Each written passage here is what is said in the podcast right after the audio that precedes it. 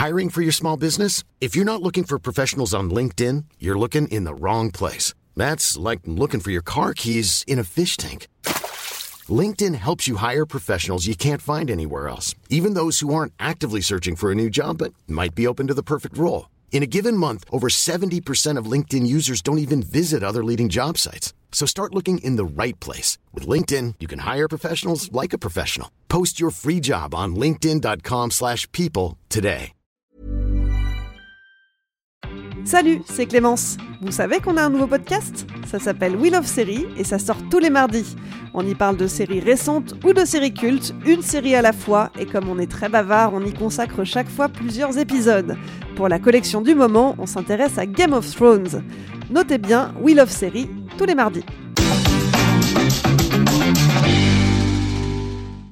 Allez, en attendant, on a un film à descendre. Voilà, maintenant on va descendre des films parce que j'en ai plus rien à foutre. Alors maintenant je vais, je vais y aller, mais alors. euh, pff, Mais quand, quand est-ce que t'en as eu c'est vrai, c'est vrai.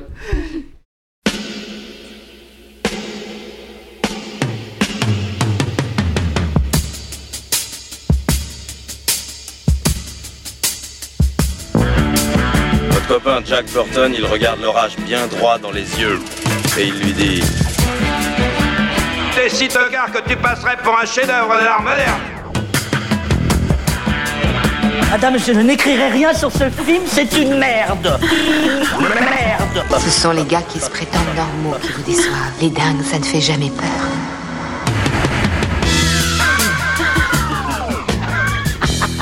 Elle nous connaît dans les coins, la frangine. Bonjour et bienvenue dans Sale Temps pour un film, le podcast qui fait la pluie et le beau temps sur le cinéma. Moi c'est Clémence et chaque semaine je retrouve ma bande de chroniqueurs préférés pour faire le point sur l'actu ciné. Ensemble on se penche sur la sortie du moment, que ce soit en salle, sur les plateformes de streaming ou en DVD et Blu-ray. Avec moi aujourd'hui j'ai le plaisir de retrouver Marie. Salut. Eric, Bonsoir. Yannick Salut et Stéphane. Salut Clémence. À la technique, celui à qui incombe la lourde tâche de rendre audible toutes les bêtises qu'on raconte. Bonsoir Alain. Salut Et on dit merci à Latex pour l'habillage sonore. Cette semaine, direction le Zamunda. On va vous parler de la suite du film culte des années 80, Un prince à New York. Sur le point de devenir le nouveau roi de ce pays africain imaginaire, le prince Hakim Joffer découvre qu'il a un fils. Évidemment, jusqu'ici, il n'était pas au courant. Et ce fils, Lavelle, vit dans le Queens et ignore tout de ses royales origines. Pour honorer la dernière volonté de son père, Hakim décide de se rendre aux États-Unis, bien décidé à rencontrer sa progéniture et en faire son héritier. Réalisé par Craig Brewer, ce film est donc, comme son titre français l'indique, la suite d'un prince à New York de John Landis.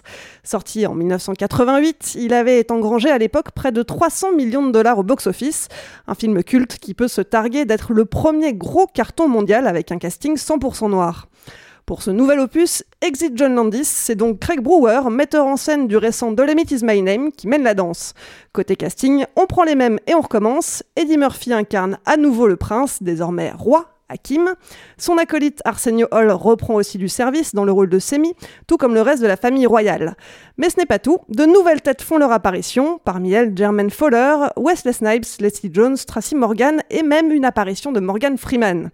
Au milieu du film, des personnages commentent le cinéma américain, je cite, On a des super-héros à la con, des remakes et des suites de vieux films que personne n'attendait. Alors cette suite de vieux films, est-ce que ça valait le coup d'attendre 33 ans pour la sortir? Qu'en pensent nos chroniqueurs? Allez, je suis tout oui, si vous deviez donner votre avis sur le film en un seul mot, ça serait quoi? Surtout ne vous battez pas. J'ai pensé à l'autre, j'ai pas pensé à celui-là, merde. Euh, Moi je vais dire recyclage. Recyclage. Moi, je vais dire Franck Dubosc. C'est deux Ok, mots. c'est deux mots mais je te l'accorde. Merci, c'est gentil. Euh, moi, je vais dire poussif. Poussif. Ouais, bah, je vais dire Glooby Boulga Voilà, comme ça, ça n'interpellera personne de la nouvelle génération. Très bien, ce film a été conçu pour être le grand film de Noël 2020 de la Paramount, euh, finalement visible sur Amazon Prime Video pour cause de Covid. On va tout de suite rentrer dans le détail.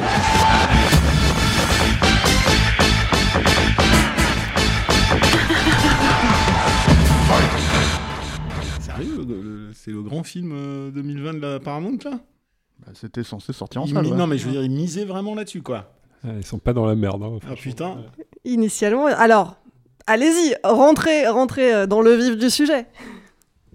Bon, moi, je vais, je vais expliquer mon mot-clé. hein, je suis un peu le maître du suspense là-dessus. Pourquoi j'ai dit Franck Dubosc Parce que, en fait, pour moi, euh, quand on regarde les films de Franck Dubosc et qu'on n'aime pas Franck Dubosc, qu'on ne sait pas qui est Franck Dubosc, on hallucine un peu. On se dit, mais euh, d'où Enfin, il est pas drôle. euh, parce qu'ils font pas d'efforts, en fait, pour rendre le personnage sympathique. Donc, en fait, que ce soit Camping 2, 3, euh, All Inclusive, etc., c'est des films qui sont catastrophiques parce que, en fait, ils ne s'adressent qu'aux fans de Franck Dubosc et si tu l'aimes moyennement, tu trouves ça atroce. Et je pensais en fait aux gens qui aiment moyennement Eddie Murphy, ce qui est pas mon cas, moi je l'adore. Depuis Raw, on en parlait juste avant, juste avant le podcast. Et en fait, là-dedans, il y a aucun travail qui est fait pour rendre le personnage d'Eddie Murphy sympathique. Donc du coup, on se retrouve avec un mec qui est un, un gosse de riche, un peu connard, et qui est jamais en fait euh, humanisé ni euh, rendu sympathique. Donc en fait, le début commence très très mal, et puis après c'est euh, Alors cela, cela étant dit, je crois qu'il y a eu, euh, j'ai vaguement lu qu'il y avait eu un- une sorte de conflit un petit peu entre le réal, les scénaristes, parce que ça devait pas forcément être Craig Brewer qui devait faire le film au, départ, mais et ça se sent gravement. C'est-à-dire que euh, on parle d'un film d'Eddie Murphy, mais c'est pas un film d'Eddie Murphy. Il y a pas Eddie Murphy en fait. Le- tout le problème de ce truc-là, c'est que ça gravite autour de de son fils, que la majorité des histoires sont autour de son fils, et que son fils, euh, il est pas drôle. bon, c'est pas le seul hein, qui est pas drôle dans le film, mais genre, il est particulièrement pas drôle, quoi. Donc euh, ça, déjà de base, c'était un problème. On n'a pas vu le même film, hein. Pourquoi Parce que pour moi, en fait, tous les nouveaux personnages, ils existent littéralement pas dans ce Mais film. C'est-à-dire qu'en fait, existent. tout fonctionne que dans ce que je disais, c'est-à-dire en recyclage. C'est-à-dire, en gros. Oui, euh, tu- il est quasiment jamais mais- là, Eddie Murphy. En fait, il y a Eddie Murphy, tu sais, mais tous les autres, tous les autres personnages, en fait, c'est Eddie Murphy aussi. Oui, les autres, les autres plein, oui, oui, non, mais bien euh, sûr. c'était même Mais le je veux dire, le personnage central du, du, du premier film est complètement relégué euh, au second plan. Ouais. Eddie Murphy ne sert qu'à recycler les personnages qu'il avait avant. On se retrouve quand même avec tous ces syndromes de ces films qui veulent être des films hommages, des films compiles, genre on veut faire plaisir à tout le monde. C'est-à-dire, D'un côté, t'as un film de scénariste et ça se voit parce que je dis pas que c'est bien écrit, mais je dis les mecs ils essayent de résoudre tout ce qu'ils mettent en place avec absolument tous les personnages du film. Sauf qu'il y a, mais genre, au moins 15 personnages de trop dans ce film. Donc du coup, tu te retrouves avec un nombre de scènes incalculables où il faut résoudre le problème de la fille, résoudre le problème du fils, résoudre le problème du père, résoudre le problème du vieux, résoudre le problème de bidule. Tout ça entrecoupé par d'interminables scènes où le réel il a juste envie de se mettre des potes et danser la bamba là dans la salle du trône. Parce que moi, le seul souvenir que j'ai du film, c'est ça. Hein. Seul souvenir que j'ai du film, c'est là, d'avoir tu parles du 2.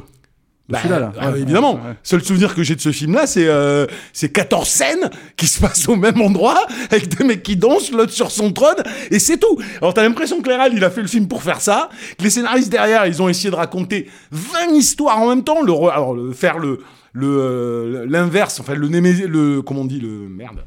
Bon, l'inverse du, concept du premier film, avec le mec de New York qui vient là-bas, c'est c'est jamais, c'est jamais traité.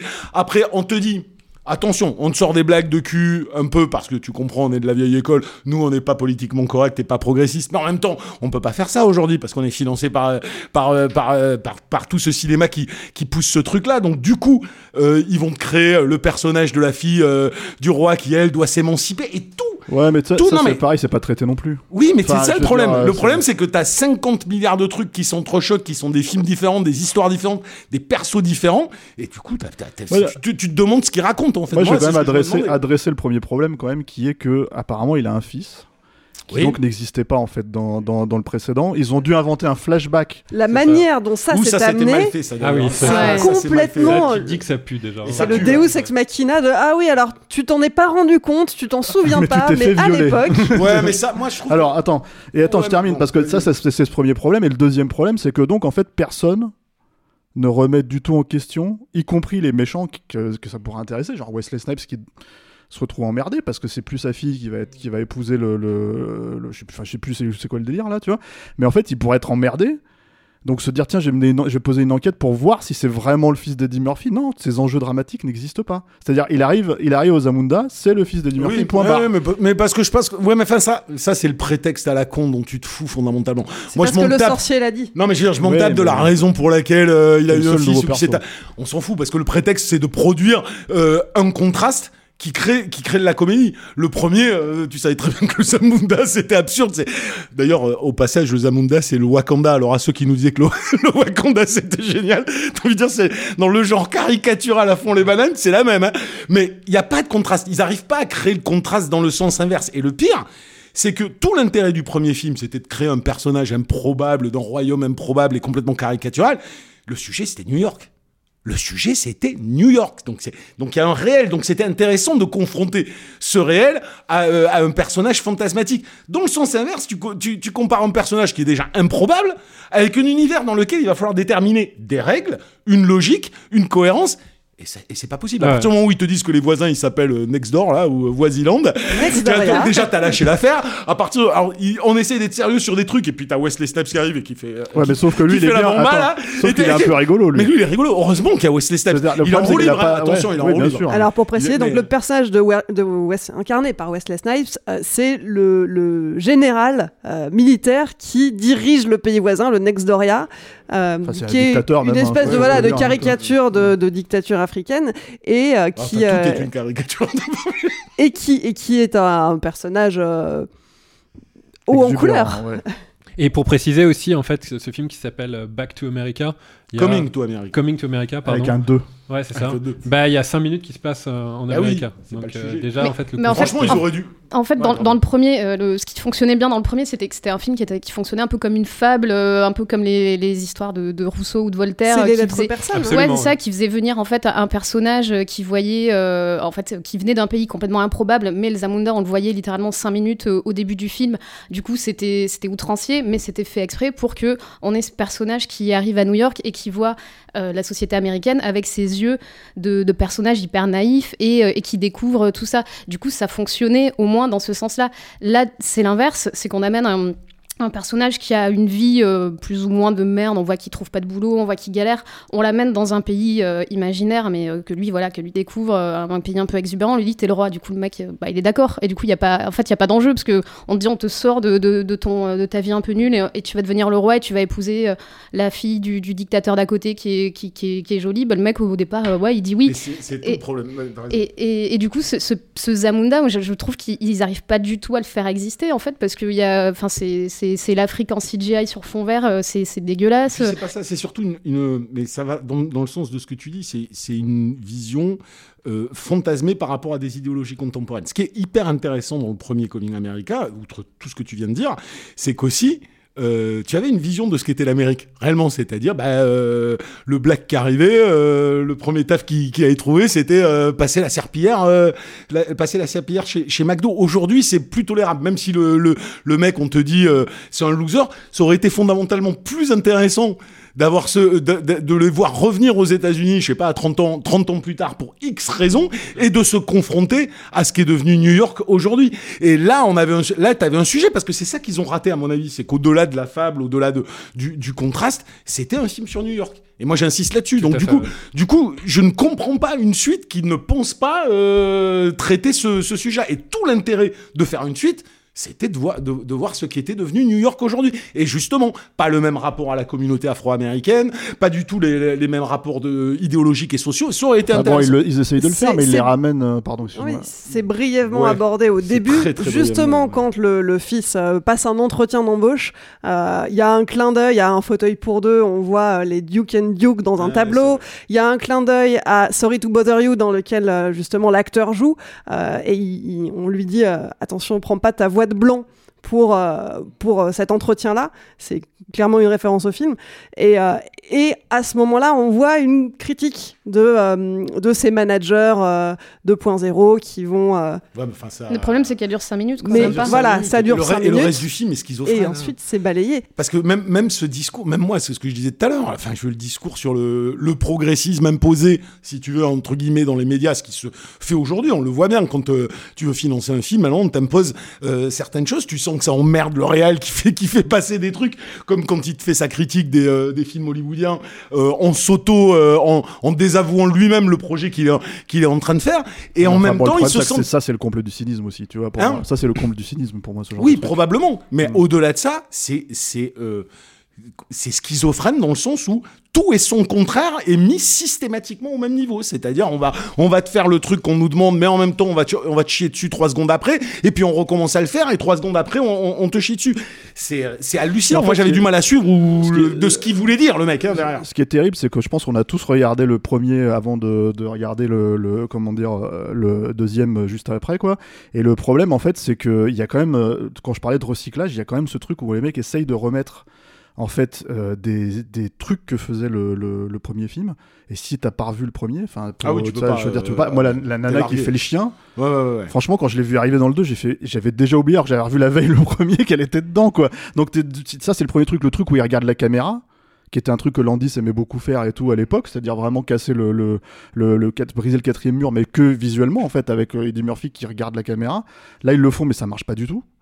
Enfin, c'est tout un tas de trucs comme ça. Ouais. où, euh, voilà. Et le problème en fait de ces persos dont tu parles, c'est que moi j'ai pas de problème avec le progressisme affiché du, du personnage. Si en fait il y a quelque chose de drôle, là encore une fois, c'est pas Ouais, drôle. moi, c'est au-delà de drôle. sont pas drôles. C'est moi, ça ne me dérange pas si ça tient sa logique jusqu'au bout. Le film aurait été un film sur la fille euh, du, du prince Hakim et sa quête d'émancipation.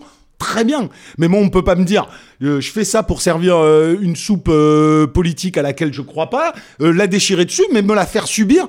Après c'est l'un ou c'est l'autre quoi. Au bout d'un moment il faut il faut il faut savoir ce que tu racontes. Mais encore une fois, moi, en fait, moi, ça, ça- c'est ça qui me pose problème, c'est la schizophrénie du truc. C'est pas qu'il Ce- qu'il ce- en fasse ou pas, tu vois. ce monde, le monde dans lequel ils sont, c'est une caricature. Dès le premier, tu le sais.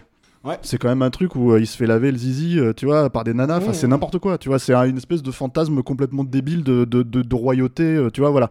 Donc en fait, quand t'as ça dans la suite, normalement, tout ce qui va avec, t'es censé faire des gags avec. Ah oui, non, Tu vois après, et en fait, il y en a pas, c'est ça le rien, truc. y a pas de gag, Il y a ça, pas de gag avec euh, les filles de c'est Murphy, il y a pas de gag avec tout ça, tu vois. le, euh, le, le- le rite de passage, ce qui est quand même un le truc le plus nul du, de- du film, quoi, c'est que le rite de passage, en fait, il lui, il lui colle un lion. Le seul moyen de se débarrasser du lion, c'est de lui filer à bouffer des trucs, des gamelles pour, des trucs de gamelles pour chat. Ouais, mais c'est- tout ce que vous avez trouvé. Vous avez pas c'est pas de c'est malin. d'une- euh. c'est d'une longueur en plus, ça prend super longtemps et c'est- c'est c'est- c'est jamais drôle. En fait, moi, c'est c'est horrible, mais j'ai pas ri une seule fois devant le film, quoi. Et, euh, et il recycle des. moi, j'ai ri à Wesley Snipes. Oui, un petit peu. un petit Ah peu. ouais, mais moi, même Wesley Snipes, parce que c'est Wesley Snipes. Il cabotine, il m'a. Enfin, Oui, même ça, ça m'a. Mais même ça, ça m'a pas fait rire. En fait, ça m'a tout, tout m'a.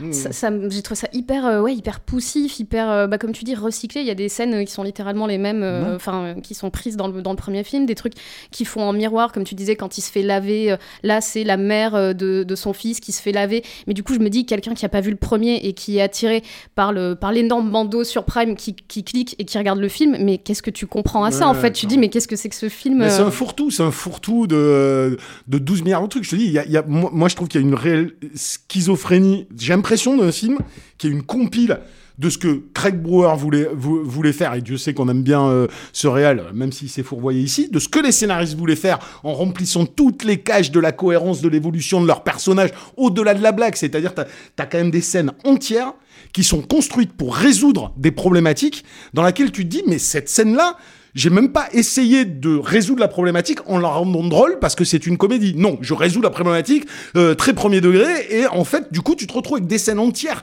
qui sont absolument pas drôles. Et, euh, et après, t'as le syndrome film de studio. Moi, ça m'a fait penser au Astérix là qui avait été fait par le fils Berry là, où pendant 20 minutes à la ça, fin, ouais. tu te tapes des caméos interminables de gens et là, t'es là. Alors ouais, on te sort Sultan Peppa, c'est rigolo. Enfin, mais à qui, en fait, à qui tu, à qui tu t'adresses? Moi, je, je sais, je comprends pas. Et surtout, je suis très déçu par rapport à ce réel que euh, que, que j'aimais énormément avant et qui avait quand même une capacité à retranscrire une humanité, un sens du rythme. Enfin, il a, il y a, il y a énormément de choses qui étaient intéressantes chez Craig Brewer qui sont là Oh, complètement. bah là, c'est euh, ensuite, là, ça il y a rien demande- du tout. Ça se demandait pourquoi il l'a fait. Il l'a Bah, fait parce qu'ils euh, ils ont fait Dolomite ensemble. parce qu'ils se sont euh, amusés, juste quoi. avant, quoi. Ils sont Mais c'est ouais. ça, en fait, j'ai l'impression que c'est le genre de film où il s'amuse beaucoup plus que nous, en fait. Euh, Oui, quand ça. tu vois tous ces caméos, toutes ces scènes de danse et tout, tu dis, ouais, ouais, moi j'aurais bien aimé être là sur le moment, ça avait l'air cool. Par contre, j'ai pas du tout envie d'être devant le film, en fait. Ouais, c'est ça, c'est un, prétexte pour faire des notes de frais en fait ce film. C'est ça, voilà, du coup, c'est un, c'est un peu triste, mais je vais prendre une scène par exemple qui sur le papier en fait aurait pu être très drôle, je trouve, et me demander en fait, je- j'aimerais bien votre avis, pourquoi elle marche pas. Et cette scène sur le papier, c'est l'enterrement euh, de son père, et son père est tellement mégalomane qu'il décide d'être, euh, de- d'avoir son enterrement alors qu'il est vivant euh, pour voir à quel point les gens l'aiment. Bonne Oui, C'est idée. là où c'est là où tout le monde chante et Voilà. euh, danse devant lui qui est dans le cercueil là. Quoi. Et, Super et- idée. et où la cérémonie est présidée par Morgan Freeman, s'il ça, vous plaît. Donc super ça. idée, pourquoi c'est pas drôle? Je, je me demande en fait parce que je pense que dans la comédie en fait bah, c'est un vrai talent en fait d'arriver non seulement déjà quand on a un bon script là c'est pas le cas mais d'arriver à, à rendre ça drôle euh, sur la caméra là ils, ils essayent même pas Bah, ça ressemble à un empilement en fait. Ouais. Ouais. et du coup en fait euh, même les, cette seule scène hein, je trouve qui aurait pu être drôle même là ils y arrivent pas du tout Ouais. Puis il n'y a, parce- pas- y a pas de un boulot sur montage, ça se voit, tout est, ça. tout est délayé, tout est. J'ai l'impression qu'il compte des fois uniquement sur euh, la- la- le talent comique de certains personnages, et tu peux pas enlever que la, la, la, la, la- la mère du fils là, qui vient de, qui vient de Leslie New York là, ouais. voilà, qui, bon bah, tu vois, elle a, elle a une ou deux, une ou deux répliques qui font, euh, qui font mouche, elle a un jeu qui est, qui est plutôt marrant euh, et tout ce que tu veux, mais elle est elle est en roue libre, on la laisse. C'est-à-dire, t'as l'impression, il a juste posé sa caméra, il a dit, allez, fais ton, euh, fais ton show, et à tout le monde, pareil, quoi. Sauf que les mecs, s'ils sont pas dirigés, s'ils sont pas cadrés, s'ils sont pas montés, s'ils sont pas. Et Il se passe rien, quoi. C'est pas canalisé. Puis l'autre truc, en fait, qu'il faut peut-être préciser par rapport au premier, c'est-à-dire que alors le premier, il a créé un précédent en fait chez Eddie Murphy. C'est-à-dire que en gros, c'est le premier film où il a commencé à faire des personnages avec des maquillages d'Eric Baker, avec des trucs comme ça, etc., etc. Qui est un truc que tout le monde a fini par lui reprocher quand il a fait Norbit, quand il a fait euh, tous ces trucs-là, quoi, le professeur Folding. Mais en fait, c'était une manière en fait de ramener ce que lui savait faire dans le Saturday Night Live dans le récit de ce film, quoi. Donc C'était là, sa marque de fabrique. voilà. Bah ouais. Et, et en fait, le truc, c'est que là, tu te dis, bon, ce qui aurait été intéressant, c'est qu'il crée des nouveaux persos comme ça. Voire, si tu veux, qu'il demande à Wesley Snipes d'en faire. Voir que, tu vois, ce genre de choses, quoi. Et, et en gros, non, les mecs, en fait, quand je parle de recyclage, c'est vraiment ça. Ah ils reprennent des persos qui, si tu si, si t'es un peu technique et que tu te rends compte que le film il a 30 ans, t'as l'impression qu'ils avaient déjà 90 ans, ces persos de vieux juifs, là, tu sais, ça, dans, le, dans le truc, et tu, tu comprends pas, en fait. Et Tu il te les fait revenir à la fin Voilà, pour qu'il y ait les- absolument tout le monde. Parce que Ouais, tout le monde va aux Zamunda, quoi. C'est-à-dire Ouais, que, en ça, fait, c'est- ça le truc, c'est qu'il y a un McDo aux Zamunda, enfin, il y a un McDowell aux Zamunda, tu, vois, tu te dis, mais c'est. Mais, en plus, le Zamunda, t'as l'impression qu'il y a rien parce que tu, tu vois ce palais et il y a pas de, il y a qu'un palais en fait. T'as a l'impression qu'il y a, à côté. c'est ça. Et tu dis, Ouais, mais en fait, il y a, y a rien d'autre. euh, Puis, puis même ce palais, il est, il est super bizarre. Tu vois, à un moment, il regarde par la fenêtre, il voit la savane, il voit les lions. Puis euh, quelques plans plus tard, tu vois le palais qui est entouré d'une jungle et tu fais, mais, mais c'est quoi la géographie et le, le truc tout Je le comprends problème. pas en fait, Ouais, tu vois. Tout le problème du truc, c'est ce qu'on on disait tout à l'heure. C'est il n'y a pas de règles, il n'y a pas d'univers, c'est pas réfléchi, Il y a pas c'est pas pensé, c'est voilà, il n'y a pas de cohérence. Ouais, il y a qu'un Donc palais. du coup, t'as euh, aucun contraste qui peut se créer avec les personnages qui arrivent. T'arrives, comme tu disais, Steph, dans un fantasme, et ça, ça fonctionne pas. Mais ils ont fait revenir l'éléphant. Tu vois, le truc en fait complètement aberrant parce qu'il te montre un flashback du premier où ouais, il fait salut babar comme ça, tu vois, c'est juste une blague de merde. Et là, le mec revient quoi, putain. Oui, il fait revenir l'éléphant et c'est vrai qu'ils ils ont tendance à user et abuser euh, des, euh, des, des extraits euh, du premier. On en voit quand même un certain Ouais, nombre. bah.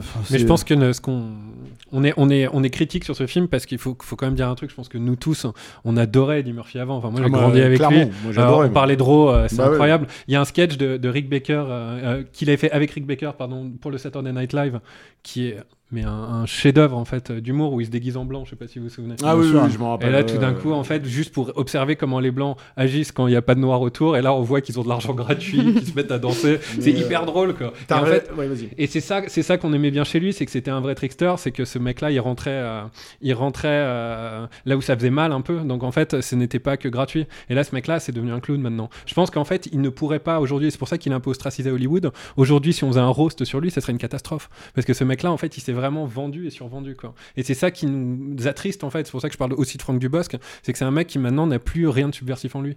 Et euh, du coup, bah, je suis Bah, il a, vraiment, oui, il a déçu, quoi. Et puis c'est difficile pour lui de le faire aujourd'hui. Mais c'est vrai que les gens qui ne connaissent pas bien Eddie Murphy ou qui le connaissent de nom, il faut, faut leur dire parce que c'est pas forcément facile à trouver euh, les, les deux premiers one man show qu'il avait fait. Bon, il était euh, il s'inspirait énormément de Richard Prior dans les années 70, donc ce serait quand même super aussi pour des gens qui, qui, qui aiment le one-man show, découvrir des Richard clair. mais après avoir découvert Eddie Murphy, parce que euh, il y a vraiment toute une culture black américaine qu'il faut, euh, qu'il faut digérer là-dedans, mais tu regardes Delirious, qui est le premier one-man show, et Raw derrière, Ouais, je suis bien d'accord. je, je le dis aux, aux auditeurs, quand vous avez vu Raw d'Eddie Murphy, vous vous dites qu'il n'y a aucun autre one-man show qui arrive à la cheville de celui-là.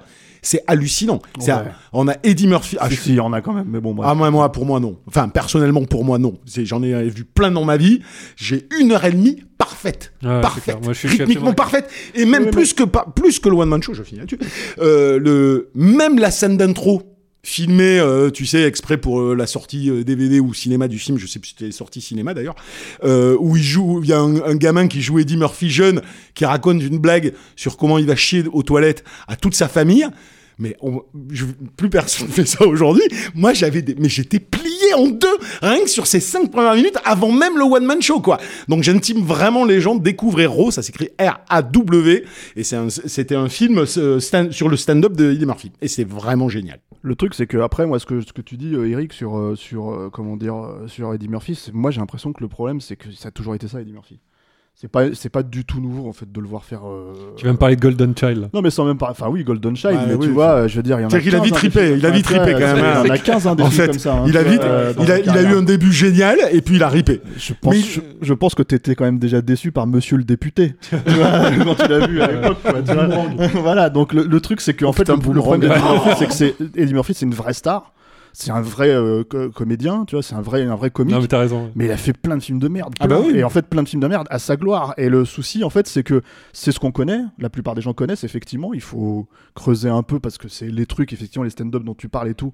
C'est des trucs qui, qui sont pas. euh, Non, puis les films des euh, années 80, enfin, c'est la, la majorité des films qu'il a fait dans les années 80, c'était la bonne période. C'est, ça a ripé, ça a ripé. Bah, je pense que Golden Child doit être probablement le, le vrai début de la ouais, rip. C'est-à-dire le, cinq fi- le cinquième film. Oui, bah voilà, bah, c'est déjà pas mal d'en avoir quatre avant qui étaient plutôt Ouais, sympas. encore, tu vois, moi, le flic, Ouais, voilà. le, le flic de Beverly Hills, il y a que lui qui est intéressant là-dedans. Le reste Oh, du moi, film n'est j'aime pas bien. Ouais, intéressant. moi, j'aime Non, bien. moi, j'aime bien le film Ah, de est. Moi, je Il suis pas- pas que lui qui moi, je suis pas un vrai critique de film. Non, non, le film de Beverly Hills, je suis désolé. les vaches Non, frères non, non, non, trouvées, les autres, les autres acteurs sont très drôles aussi. Dans le... Oui, oui. Ah, non, non, il y a plein de, il y a plein de trucs cool dans le flic de Beverly Hills. Et même dans le Ah, 2. bah, on en apprend tous les Même dans le 2. Ouais, dans même le dans deux, le 2. ouais. Même dans le 2. Ouais, mais le 2, c'est déjà un c'est peu plus Tony un film Scott, c'est un peu plus un film déjà.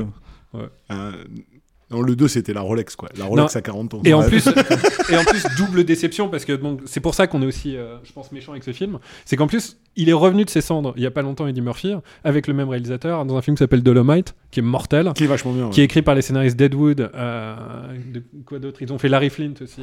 Euh, Man on the Moon. Man on the Man on Moon. the Moon, enfin bon, des, des énormes scénaristes et le film est mortel. Donc on pensait en fait qu'avec ce film-là, euh, on allait avoir le retour d'Eddie Murphy et on a vraiment l'inverse. En fait, c'est pour ça que je pense qu'on est aussi amer en fait quand on parle de ce film. C'est que non seulement il est mauvais, mais en plus on est déçu. Enfin, on s'assent que moi je m'attendais quand même à ce que ce soit pas terrible. Ouais, mais bon, moi j'ai- Là, on est aussi déçus parce que, enfin, je vois pas qui d'autre que des mecs comme nous, enfin, des mecs comme nous, des mecs, des nanas comme nous qui ont, mais qui ont grandi avec ça. Enfin, la façon dont ce truc est pensé n'est absolument pas pensé pour un public actuel, malgré toutes la tentative, les tentatives qu'il veut faire de euh, mettre 25 personnages euh, euh, de femmes combattantes qui vont s'émanciper. Malgré tout, tout le truc est pensé pour des mecs qui étaient comme nous, qui ont grandi avec le flic de Beverly Hills, avec Prince à New York, tout ça, et, euh, et voilà, et c'est complètement à côté de la plaque. Donc moi, je, j'ai, enfin, je peux même pas lui défendre le moindre truc, quoi. Ouais, Parce que clair. pour moi, c'est l'échec le plus fatal de euh, d'Eddie Murphy, l'échec le plus fatal de Craig Brewer, et probablement un des plus mauvais films de Wesley Snipes aussi. Donc voilà, enfin, pour moi, il y a pas grand chose. Même and mauvais Peppa, j'avais, j'avais de la peine, Salt and Peppa, putain. Choup, choup, euh, choup, enfin, ça ma jeunesse, ça, bordel de merde, quoi. Qu'est-ce qu'ils sont allés chercher? Elles font, elles font un quintal maintenant, elles ont 90 ans, on dirait que- qu'elles vont tomber. C'est, non, mais, sans déconner, c'est- ça les aide même pas de les faire revenir, les Salt and Peppa. Ils auraient- euh, tu vois, il fallait mettre un disque, quoi. Fallait pas les faire revenir. Ils sont tous l'air d'avoir 95 ans à l'EHPAD en train d'essayer de se souvenir euh, de, de, de leur gloire passée. Non, c'est, on peut pas, c'est des films qui ne servent à rien. Non, mais je pense que t'as tout dit. Si t'as dit que c'est le plus mauvais film de Wesley Snipes, vu les merdes qu'il a fait, je pense, euh, voilà. quoi. Et je les ai vus, les merdes qu'il a fait, mais je pense que là, quand même, c'est chaud. ouais. C'est comme si tu disais, c'est un des plus mauvais films Amazon Prime, là, tu te dis. euh, Oui, bah ouais. c'est la merde. c'est quand même. Et c'est vrai en plus. Ça, je sais pas. hein. Bon, le coup prêt est tombé. Yannick, tu ne dis plus rien. Je dis plus rien. vous ouais, autres, est-ce que vous désolé. avez quelque chose à ajouter pour conclure?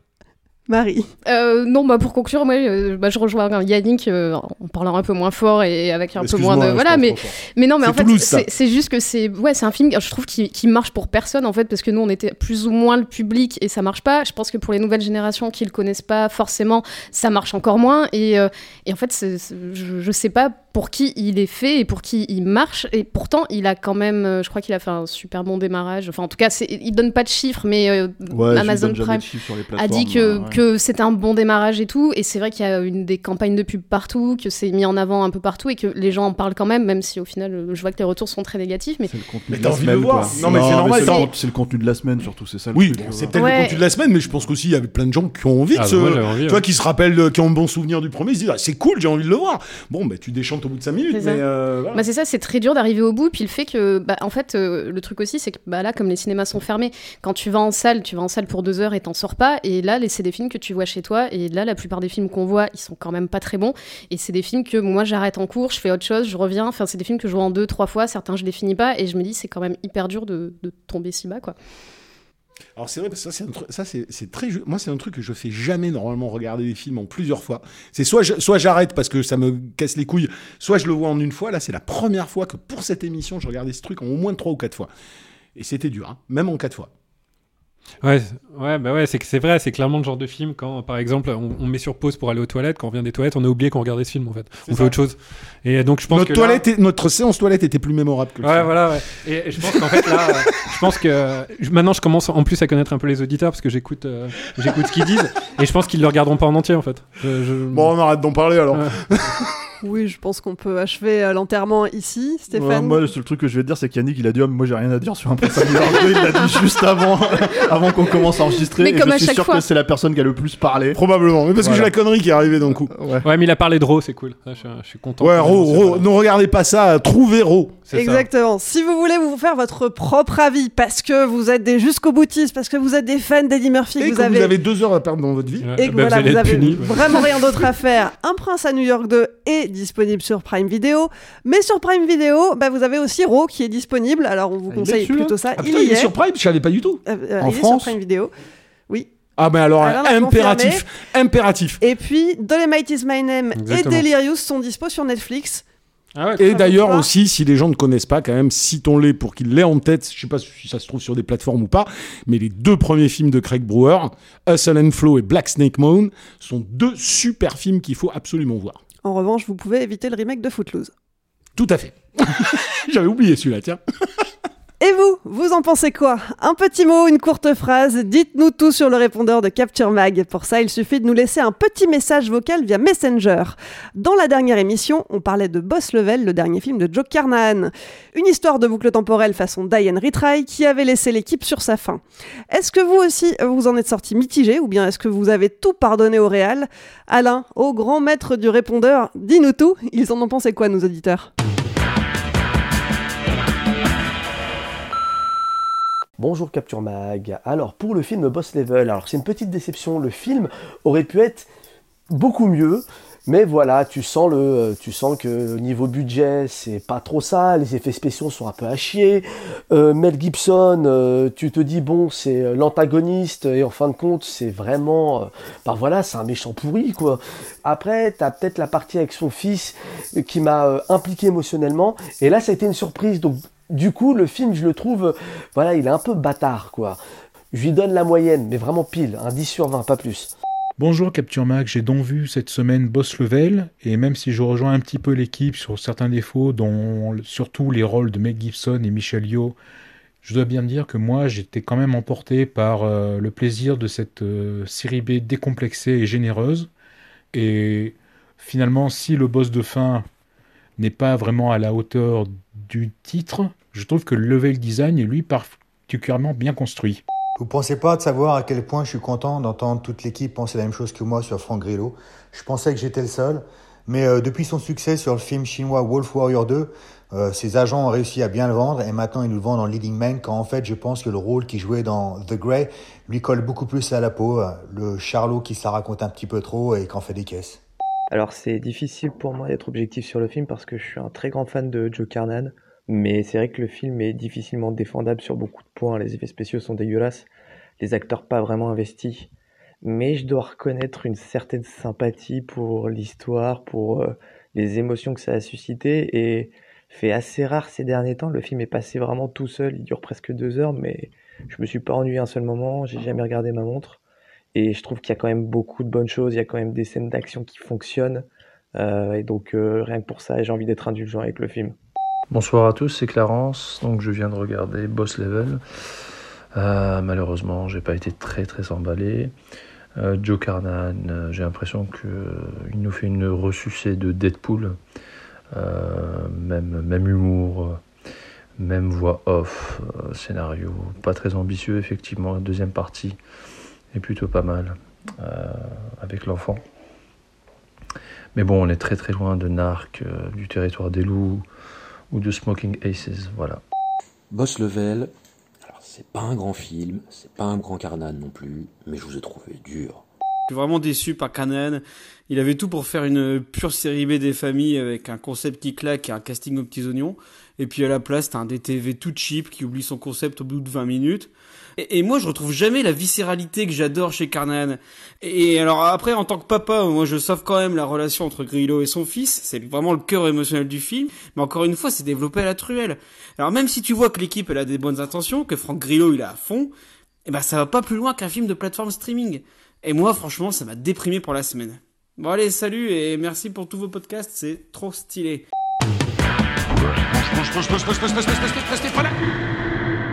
C'est le temps pour un film, c'est fini pour aujourd'hui. Marie, Eric, Yannick, Stéphane, merci pour vos avis éclairés, votre franc-parler et votre bonne humeur. Éclairé, je Merci sais pas. Éclairé, je suis pas sûr, mais bon. Pour ne pas louper les prochains épisodes, pensez à vous abonner. Si vous nous écoutez pour la première fois, vous pouvez retrouver tous les liens dans la description du podcast.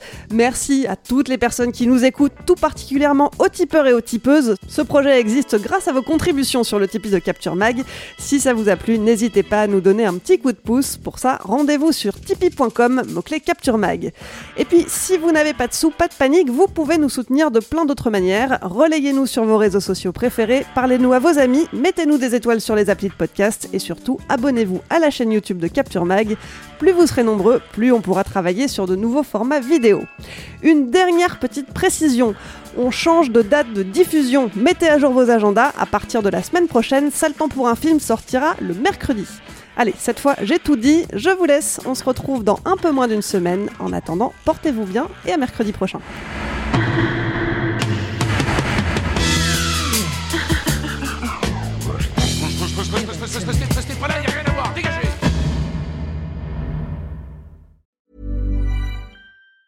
Planning for your next trip? Elevate your travel style with Quince. Quince has all the jet setting essentials you'll want for your next getaway, like European linen, premium luggage options, buttery soft Italian leather bags, and so much more. And it's all priced at 50 to 80% less than similar brands. Plus, Quince only works with factories that use safe and ethical manufacturing practices. Pack your bags with high-quality essentials you'll be wearing for vacations to come with Quince. Go to quince.com slash trip for free shipping and 365-day returns.